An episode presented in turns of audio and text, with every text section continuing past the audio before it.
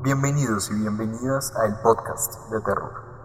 Les habla Tomás Rodríguez y en primer lugar les quiero recordar que los links a la historia escrita y a las redes sociales del podcast se encuentran en la descripción. Si quieres que tu historia sea narrada acá, te invito a escribirla en el Reddit del podcast. Comencemos con la historia más votada del Reddit, No Sleep, escrita originalmente en inglés por la usuaria Gaby Rivera y traducida al español por mí. Ponte cómodo o cómoda y disfruta del terror. Esta historia se titula Mi Sugar Daddy me pide favores extraños. Su perfil de Tinder decía que tenía 45 años, pero parecía estar en sus 30 como máximo. Busco una Sugar Baby, 700 dólares semanales, sin sexo. Parecía muy bueno para ser verdad, pero, como una estudiante universitaria en quiebra, estaba dispuesta a arriesgarme. Deslicé a la derecha y Tinder me hizo saber que habíamos hecho match. Su mensaje llegó segundos más tarde. Hola, cariño. Me estremecí ante esa palabra, la odié, pero 700 dólares eran 700 dólares, así que me tragué mis sentimientos y le respondí, hola. Su nombre era Jack. Me dijo que era dueño de su propio negocio, aunque nunca especificó el tipo de negocio. Hablamos por un rato antes de que me preguntara por mi Venmo para enviarme mi primer pago. Después de unos minutos, recibí la notificación. Me quedé mirando los 700 dólares por al menos 20 minutos esperando, en cualquier momento, despertarme de un sueño. Pero esto no era un sueño. ¿Aún estás ahí? Hice clic en el mensaje. Sí, lo siento. Si no te molesta que te pregunte, ¿qué buscas a cambio? Me quedé mirando el chat hasta que respondió. Solo estoy buscando que me hagas algunos favores. Eso sonó como si fuesen a ser sexuales. ¿Cómo qué? Por ejemplo, lo primero que necesito que hagas es que recoges una entrega para mí. Eso sonó muy inocente, pero aún esperaba algún tipo de giro. ¿700 dólares por recoger un paquete? Vamos, ni siquiera yo era tan ingenuo.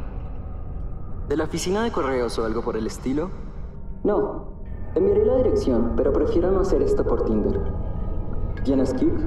¿O me puedes dar tu número? ¿Kik? ¿Qué es esto? ¿2011? Decidí darle mi número y me escribió un mensaje de texto con la dirección inmediatamente seguido por la dirección de su casa, donde tendría que dejar el paquete. No estoy en casa en este momento, pero hay una llave en el fondo de la maceta azul cerca de la puerta. Entra y deja el paquete en la mesa de café de la sala. Asegúrate de cerrar la puerta con llave cuando entres a la casa y hazlo de nuevo cuando salgas. Tomé las llaves de mi auto, mi cartera y me subí al coche, poniendo la dirección en Google Maps. Entendido, voy en camino. Mi celular vibró segundos después. Lo digo en serio. Cierra la puerta ambas veces, por favor. Pensé que aquello era un poco excesivo, pero le prometí que lo haría. La casa parecía abandonada. Tenía una valla metálica rota a su alrededor con una pequeña puerta.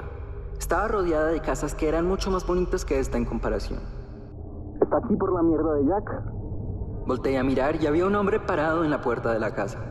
Ocupaba casi todo el espacio, su cabeza rozaba con el marco de la puerta. Era enorme, tanto en altura como en músculos, tenía tatuajes en todo su torso. Um, sí, supongo, respondí, quedándome quieta en el lugar de la acera en la que estaba. Quédese ahí, dijo el hombre. Lo hice.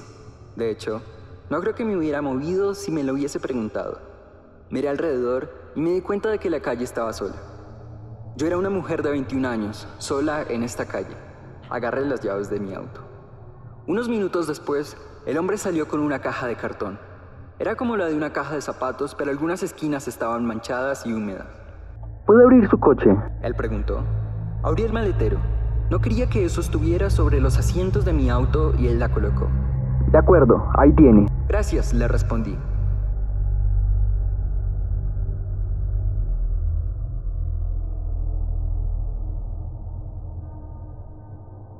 Caminé hacia el asiento del conductor y abrí la puerta. Ah, y una cosa más, dijo él. Volteé a mirarlo. Ten cuidado, dijo él. No respondí. Puse música mientras conducía hasta la casa de Jack, esperando a que mi ansiedad se fuera. Esto no ocurrió. Aparqué el auto en la entrada y me quedé dentro de este admirando la casa. Era enorme, con pilares de piedra en el frente y la hierba más verde que había visto en mi vida. Apagué el auto y salí. Tomé el paquete y caminé hacia la puerta del frente. La llave estaba donde él había dicho. Abrí la puerta y entré, cerrándola detrás de mí. Pensé en lo que él había dicho sobre cerrar la puerta con llave cuando entrase. Pensé que era un poco exagerado, pero mientras miraba la puerta cerrada, algo me hizo hacer el esfuerzo de ponerla bajo llave. Caminé hacia adentro con mis pies sobre la gruesa alfombra marrón y admiré el interior de la casa. Todos los muebles eran de madera y parecían increíblemente costosos. Probablemente me pagaría una docena de veces la escuela con el dinero que se necesitó para amueblar este lugar. Dejé el paquete en la mesa que me había dicho y, mientras caminaba de regreso a la puerta, escuché un teléfono sonar desde el interior de la casa. Me congelé. En mi bolsillo mi celular sonó. Lo saqué para mirar. No contestes ninguna llamada que no sea de Marvin. Guardé mi celular y seguí el sonido del teléfono que seguía timbrando, asomándome en algunas de las habitaciones antes de encontrarlo en una oficina. Caminé hacia el escritorio y miré el identificador de llamadas. Llamada entrante de Jack. Eso fue extraño. Tomé mi teléfono para mirar el mensaje de nuevo. Estaba empezando a asustarme un poco y decidí que no respondería. Solo para estar a salvo, salí de la casa recordando cerrar de nuevo la puerta con llave. Desde entonces, le he hecho algunos favores a Jack. Conduje un BMW a un parque X en otra ciudad, solo para salir y conducir un auto distinto de regreso a la casa de Jack. Me hizo conocer a uno de sus empleados en el almuerzo, quien luego me dio un maletín para que lo llevara a la primera casa a la que había ido, y me dijo que se enteraría si yo llegaba a mirar dentro. En varias ocasiones me pidió que condujera hasta esa misma casa y me quedara por cierto tiempo con el tipo, que se llamaba Julio. En total, he ganado alrededor de 3.500 dólares. Más recientemente, Jack me pidió que pasara la noche en su casa. Desperté con un mensaje de texto suyo.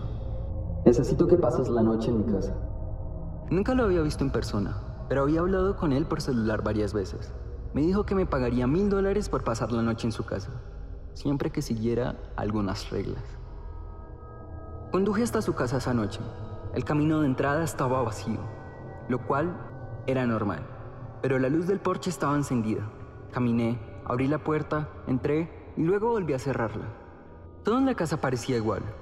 Jack me había dicho por teléfono que me dejaría la lista de reglas sobre la mesa del comedor. Dejé todas mis cosas en la sala de estar. Mis maletas parecían basura en comparación con los lujosos muebles que había allí. Entré en la cocina y luego en el comedor. Efectivamente, había un trozo de papel en la mesa de madera, sujeto por un vaso vacío. Cierra la puerta cuando entres. Solo responde llamadas de Marvin. No abras ningún grifo entre las 9 y las 11 pm. No le abras la puerta a nadie después de las 10 de la noche. No importa quién diga qué es. Si la puerta del armario al final del pasillo está abierta, duerme en la biblioteca. Si está cerrada, duerme en cualquiera de los dormitorios. El jardinero llega a medianoche. Si empieza a golpear las ventanas, escóndete. Enciende el televisor y deja que se reproduzca con estática durante toda la noche. No olvides hacer esto. Sírvete cualquier cosa de la nevera. Te pagaré por la mañana. Buenas noches. Me aseguré de seguir todas las reglas. Siendo sincera, estaba lamentando mi decisión, pero como ya estaba acá y me iban a pagar, decidí quedarme de todos modos. Pensé que mientras siguiera todas las reglas estaría perfectamente bien. Aún así, se sintió un poco extraño. ¿Qué era esto?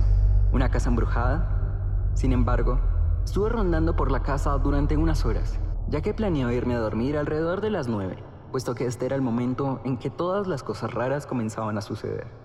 A las 8.50 pm, me lavé los dientes y usé el grifo por última vez antes de las 9 pm. Revisé el armario del pasillo y al ver que estaba abierto, trasladé mis cosas a la biblioteca y me dispuse a dormir en el sofá. Cerré las puertas por si acaso y me acosté. Revisé mi teléfono. No había recibido más mensajes de Jack y comencé a pensar en escenarios y razones de por qué tenía reglas tan estrictas y peculiares en su casa. Me había quedado dormida en algún momento porque, exactamente a las 10.16 pm, me despertó el timbre de la puerta.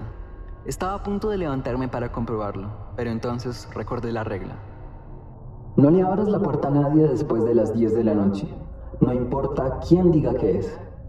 Me quedé en el sofá, tratando de no moverme, paranoica de que oyeran el más mínimo sonido. Es la policía, abra la puerta. No me moví. Hola, es la policía.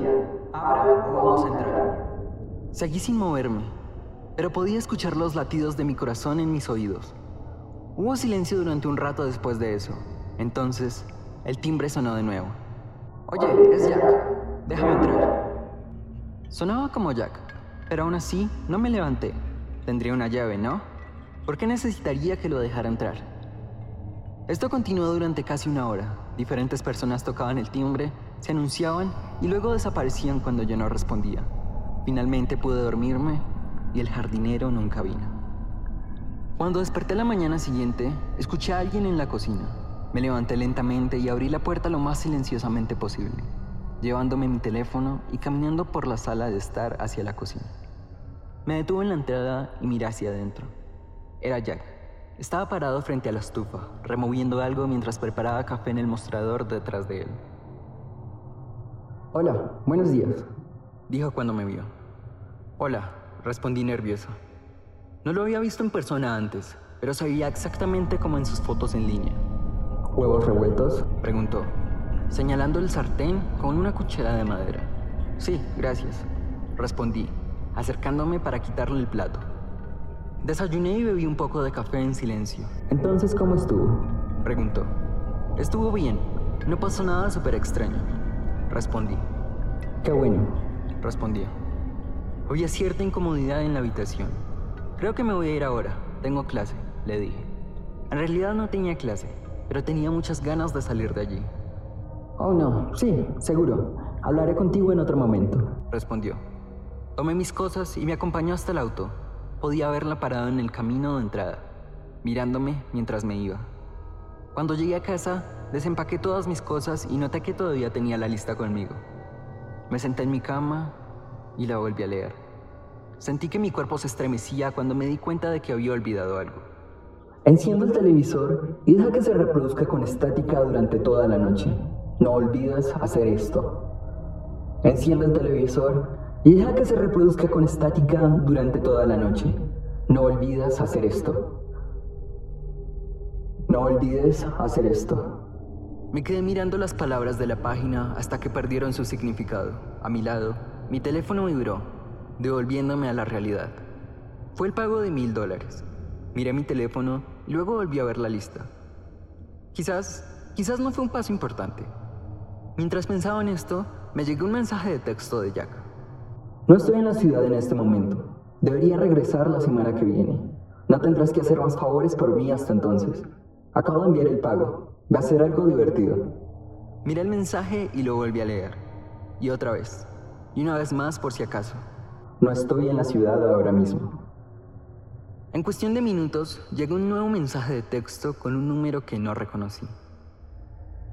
¿Olvidaste hacer algo? El texto fue seguido por una foto de Jack, o quien quiera que fuese esta versión de Jack de pie frente a la televisión. No respondí. Luego vino otra foto. Esta era del exterior de mi casa.